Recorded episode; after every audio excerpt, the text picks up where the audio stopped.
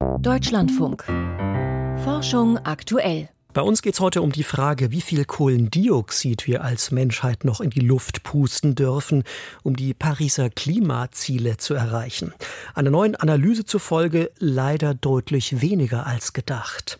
Außerdem sprechen wir über das Potenzial von abgasfreien Elektro-LKWs, die per Oberleitung Strom zapfen. Der Innovationsforscher Till Gnann kommt in einer neuen Studie zu dem Schluss, technisch machbar wäre das Ganze und mittelfristig auch sinnvoll. Dann muss irgendwann eine Pfadentscheidung getroffen werden. Also entweder wir verfolgen die Technologie weiter oder nicht. Und wenn wir das machen, dann auch mit vollem Einsatz. Und genau den dürfen Sie von mir auch erwarten. Mein Name ist Ralf Krauter. Schön, dass Sie dabei sind. Das im Pariser Klimaabkommen formulierte Ziel, die Erderwärmung auf maximal 1,5 Grad zu beschränken oder schlimmstenfalls auf 2 Grad, das war schon 2015 ziemlich sportlich, als es vereinbart wurde. Weil seitdem acht Jahre ins Land gingen, ohne dass die globalen Treibhausgasemissionen drastisch gesunken wären, wird die Zeit, um das Ruder rumzureißen, jetzt wirklich knapp. Wie knapp, das zeigt eine aktuelle Studie im Fachmagazin Nature Climate Change. Volker Mrasik berichtet. Schon in sechs Jahren könnte es zu spät sein. Dann haben wir womöglich so viel CO2 ausgestoßen, dass sich eine globale Erwärmung von 1,5 Grad Celsius nicht mehr vermeiden lässt. Damit wäre das Idealziel des Pariser Klimaschutzabkommens noch in diesem Jahrzehnt verfehlt. Das ist die alarmierende Kernaussage der neuen Studie im Fachmagazin Nature Climate Change. Liegen die Autoren richtig, dann darf die Menschheit in Summe höchstens noch 250 Milliarden Tonnen Kohlendioxid ausstoßen. Das sei nur noch halb so viel wie im Bericht des Weltklimarates IPCC von 2021, sagt Juri Rögel. Der Belgier ist Professor für Klimawissenschaft am Imperial College in London.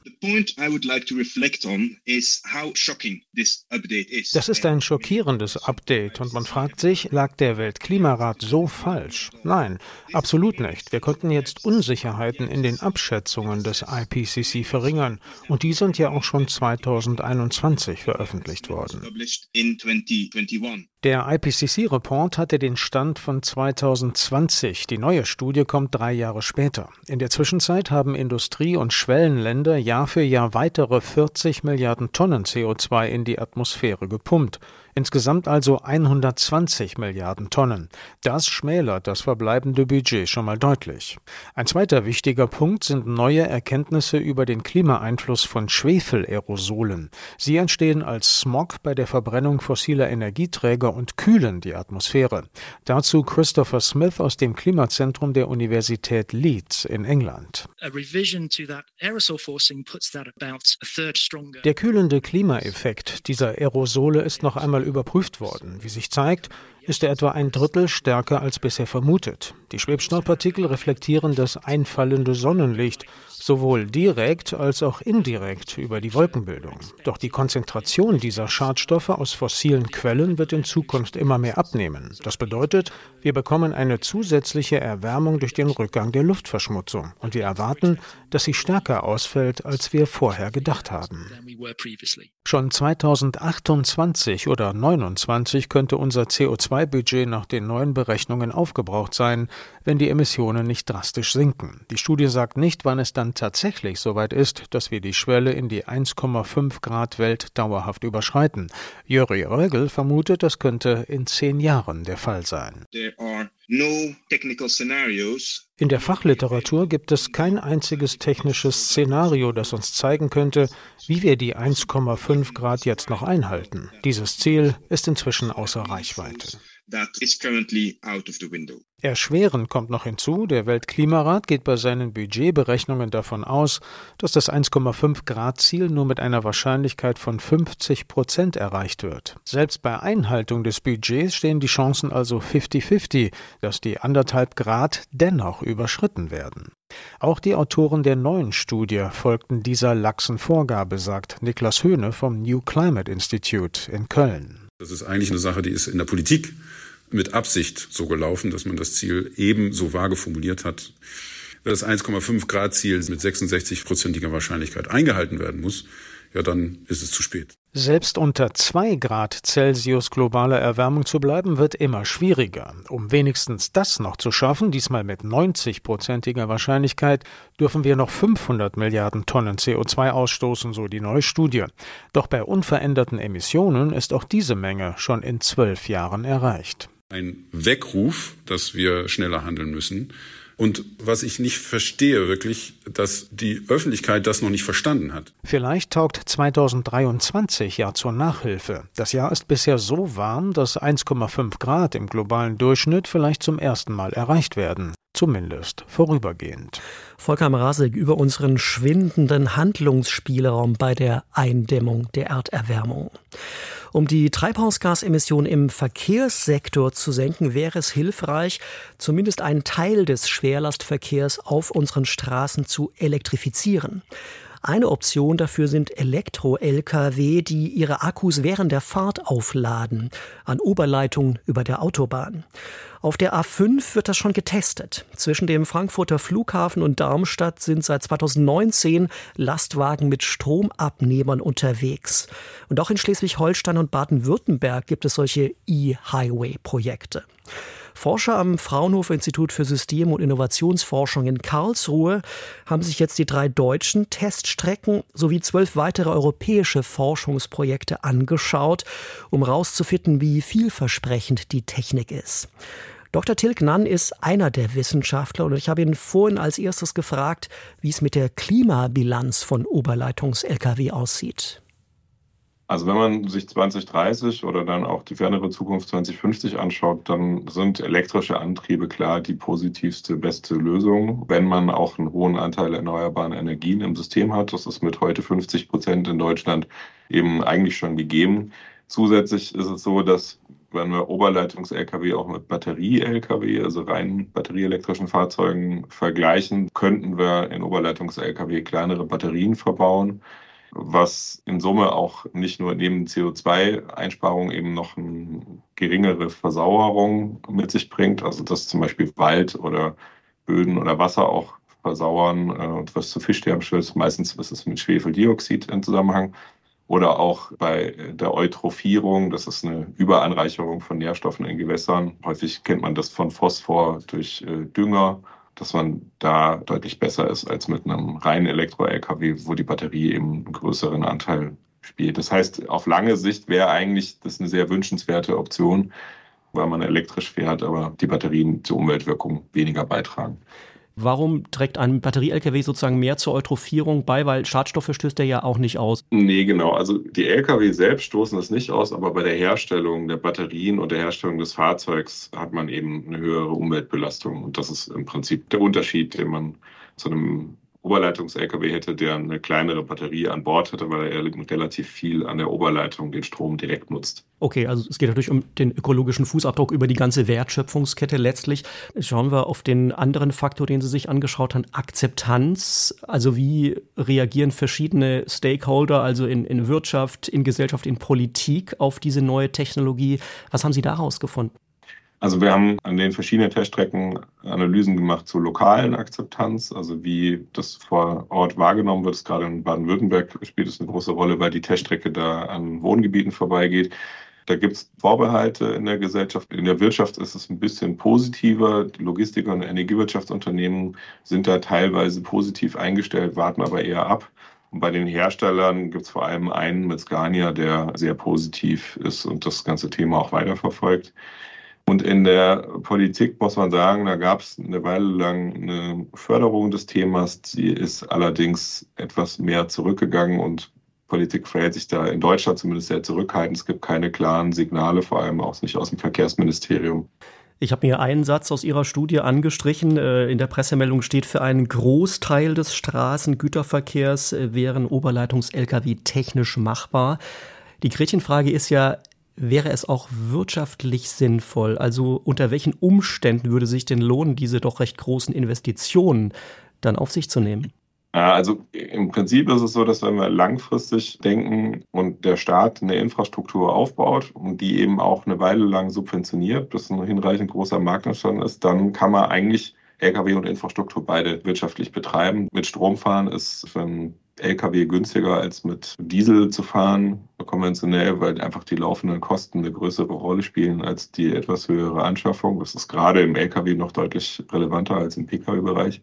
Und dieses Thema, dass ich eine Infrastruktur zuerst mal aufbauen muss, das sieht man ja im Prinzip auch im Pkw-Bereich, wo man Ladesäulen oder Wasserstofftankstellen aufbaut, die am Anfang einfach unterausgelastet sind. Und so lange müssen sie halt noch subventioniert werden, bis eine hinreichend große Menge an Fahrzeugen da ist langfristig müssen wir auch immer darüber nachdenken, dieses Thema Laden beim Fahren, das könnte schon ein interessanter Aspekt sein, weil wir ja heute schon ein Problem haben, dass man auf Autobahnparkplätzen äh, starke Überfüllung hat. Und wenn man dort eine Infrastruktur zum Beispiel zum Beladen von batterieelektrischen Lkw aufbaut oder auch Wasserstofftankstellen, kriegt man da ein noch größeres Platzproblem. Deswegen ist es eigentlich tatsächlich interessant, das während der Fahrt zu machen. Aber aus wirtschaftlicher Sicht muss man klar sagen, mittel- bis langfristig ist es auf jeden Fall eine gute wirtschaftliche Lösung, wenn die Infrastruktur erstmal vorfinanziert wird. Laut Ihrer Studie könnte Deutschland ja sogar Vorbildcharakter haben, also zumindest europaweit, was diese Technologie angeht, weil andere Länder äh, offenbar durchaus drauf schauen, was Deutschland da tut. Was folgt denn daraus für die politischen Entscheidungsträger? Sie haben den Verkehrsminister ja schon kurz erwähnt.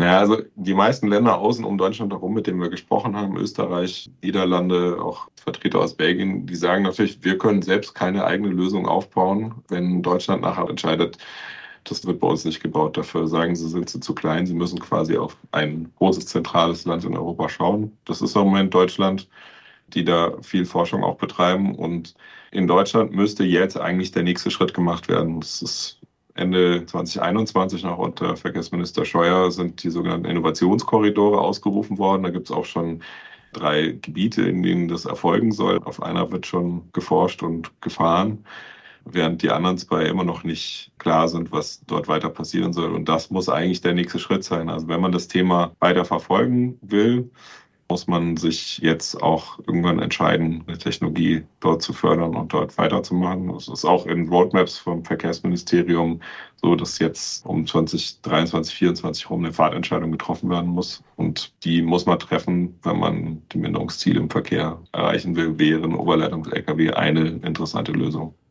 sagt Till Gnann, Experte für Elektromobilität am Fraunhofer Institut für System- und Innovationsforschung in Karlsruhe. Und er schätzt übrigens, dass es rund 10 Milliarden Euro kosten würde, rund 4000 Autobahnkilometer in Deutschland zu elektrifizieren. Kein Pappenstiel, aber auch nicht unbezahlbar. Man müsste es halt nur wollen. Tolle Idee. Was wurde daraus? Vor einigen Jahren stießen US-Forscher durch Zufall auf Materialien, die sich in feuchter Luft elektrisch aufladen. Das brachte sie auf die Idee, das neue Phänomen zu nutzen, um grünen Strom zu erzeugen. Frank Rotelüschen hat für uns nachgefragt, wie weit sie inzwischen gekommen sind. Das Jahr 2018, die University of Massachusetts in Amherst, USA. Im Labor des Biophysikers Jui Yao tüftelt ein Student an einer neuen Art von Feuchtigkeitssensor. Doch dann passiert ihm ein Missgeschick. Dummerweise hat der Student vergessen, den Sensor ans Stromnetz anzuschließen. Dennoch spuckte der Sensor ein Signal aus, das heißt, er schien selbst Elektrizität zu erzeugen. So begann die Geschichte. Eine Zufallsentdeckung. Yao und sein Team gingen der Sache nach und stießen auf den Mechanismus dahinter. Der stromspendende Sensor, ein Gebilde aus unzähligen winzigen Poren, entpuppte sich als eine Art Nanoschwamm, der Wassermoleküle aus der Luftfeuchtigkeit in sich aufsog. Als die Wassermoleküle gegen die Porenwände stießen, übertrugen sie ein wenig elektrische Ladung an das Material. Da die Moleküle nur von einer Seite ins Material eindringen konnten, nämlich von oben, konnten sie oben mehr Ladung abgeben als unten. Dadurch bildete sich im Sensor ein Ladungsunterschied zwischen oben und unten aus, also eine elektrische Spannung. Damit hatte das Team Strom aus Luftfeuchtigkeit gewonnen. Mittlerweile hat es das Verfahren weiterentwickelt und einen kleinen Prototyp konstruiert. Dessen Ausbeute ist eher bescheiden. Unser Prototyp ist groß wie ein Fingernagel und dünner als ein menschliches Haar. Seine Leistung liegt im Mikrowattbereich. Damit lässt sich auf einem Bildschirm mit Millionen von LED-Pixeln nur ein einziges Pixel zum Leuchten bringen. Deutlich weiter ist ein EU-Projekt namens Catcher. Die Initiatoren sind die Lubčiks, eine aus der Ukraine stammende Forschungsfamilie, Svetlana Lubčik und ihre Zwillinge Andrei und Sergei.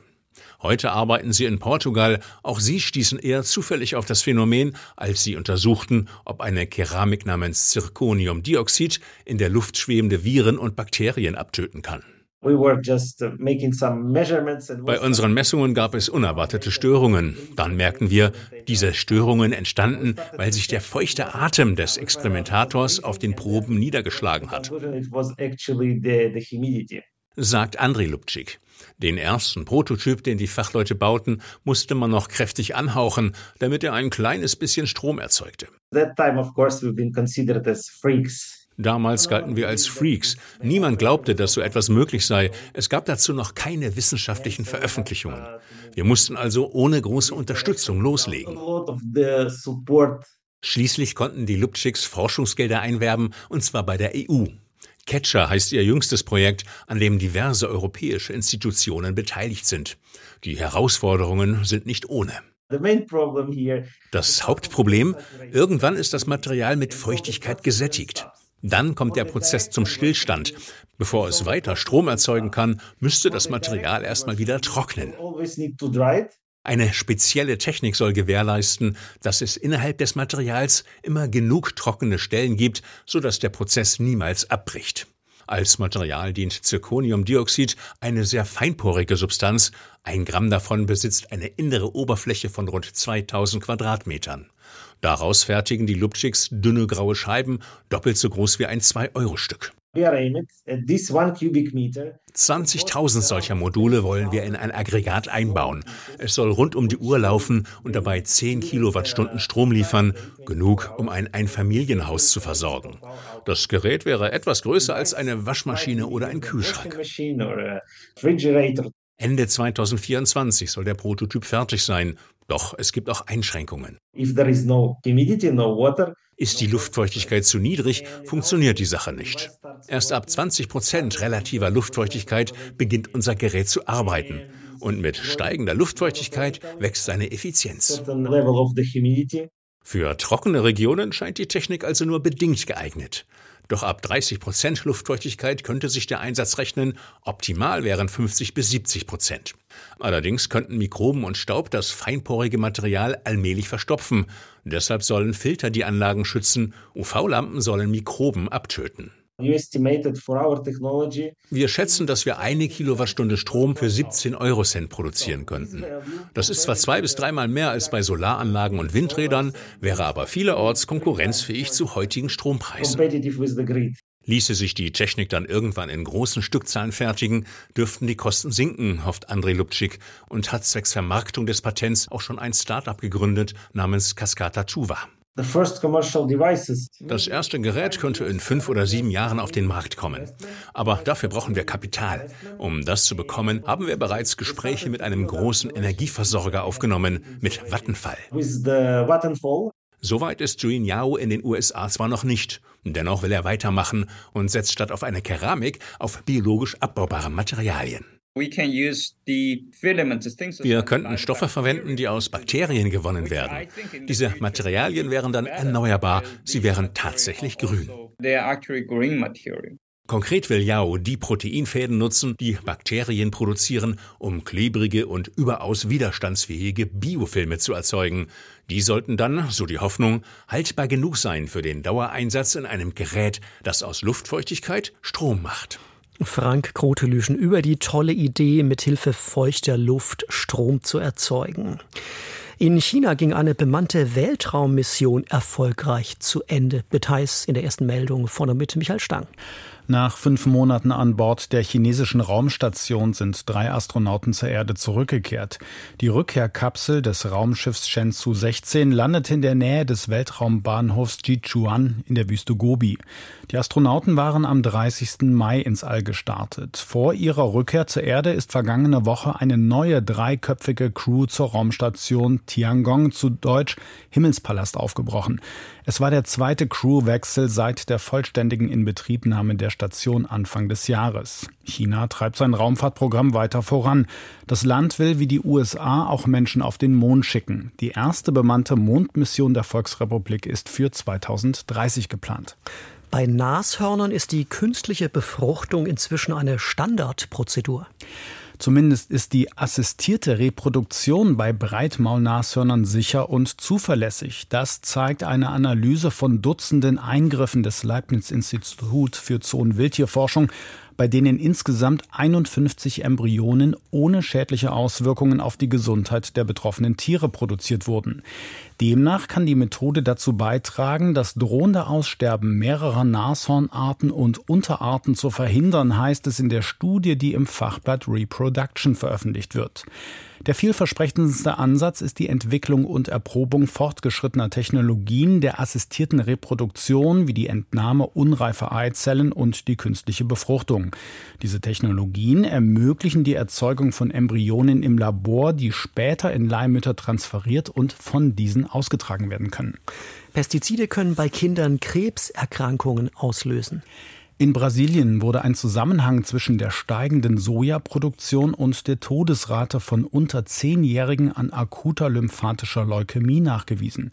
Die Studie im Fachjournal PNAS leitet diese Erkenntnis von dem zunehmenden Sojaanbau und dadurch gestiegenen Pestizideinsatz her.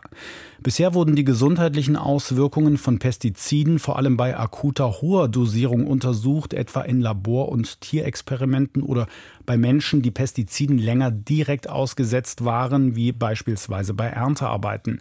Da in Brasilien der Sojaanbau innerhalb der vergangenen Jahre rapide gestiegen ist und Pestizide, vor allem Glyphosat, hochdosiert eingesetzt werden, widmete sich das US-Team den langfristigen Auswirkungen niedrig dosierter Pestizidbelastung auf die breite Bevölkerung. Grundlage der Studie waren Gesundheitsdaten von 2008 bis 2019 unter Berücksichtigung der Flussverläufe sowie die Entfernungen zu Krankenhäusern, die Kinder mit Krebserkrankungen behandeln. Viele Sprachen verwenden Demonstrativpronomen. Ein internationales Forschungsteam hat untersucht, ob und in welchen Sprachen Wörter benutzt werden, die auf etwas hindeuten. Dazu wurden 1000 Freiwillige, die insgesamt 29 verschiedene Sprachen sprechen, unter anderem Englisch, Spanisch, Japanisch, aber auch indigene Sprachen zu Experimenten gebeten. Demnach gibt es in allen Sprachen Begriffe wie dies und das. Zudem wurden diese Wörter alle sehr ähnlich angewendet, heißt es in der Studie, die im Fachblatt Nature Human Behavior erscheint. Schon Dinosaurier litten unter Feinstaub. Vor 66 Millionen Jahren ging ein gewaltiger Asteroid auf die Erde nieder. Dieser Chicxulub-Einschlag läutete das Ende der Kreidezeit ein und löste einen globalen Winter aus, was unter anderem das Aussterben der Dinosaurier zur Folge hatte. Deren Verschwinden lag aber nicht nur an den Schockwellen, dem Feuer und dem Rauch, sondern auch an dem in die Atmosphäre geschleuderten Staub, wie eine Klimasimulation im Fachblatt Nature Geoscience nahelegt. Vielen Dank für die Meldung. Michael Stang war das. Sternzeit, 31. Oktober. Der Sternenhimmel im November. Im kommenden Monat stellt das Firmament auf Winter um. Steht in der Mitte Deutschlands die Sonne morgen noch fast zehn Stunden über dem Horizont, so sind es am Monatsletzten achteinhalb. In den langen Nächten stehen Orion und die übrigen Wintersternbilder schon vor Mitternacht hoch im Südosten. Besonders markant ist der aufgrund der Luftunruhe oft stark flackernde Sirius im großen Hund, der hellste Stern am Nachthimmel. Doch die heiße Jahreszeit gibt sich noch nicht ganz geschlagen. Das mächtige Sommerdreieck versinkt erst gegen 22 Uhr im Westen. Drei Planeten sind im November gut zu beobachten. Mit Einbruch der Dunkelheit steht Saturn am Südhimmel. Er geht gegen Mitternacht unter. Jupiter erreicht Freitag seine beste Stellung des Jahres.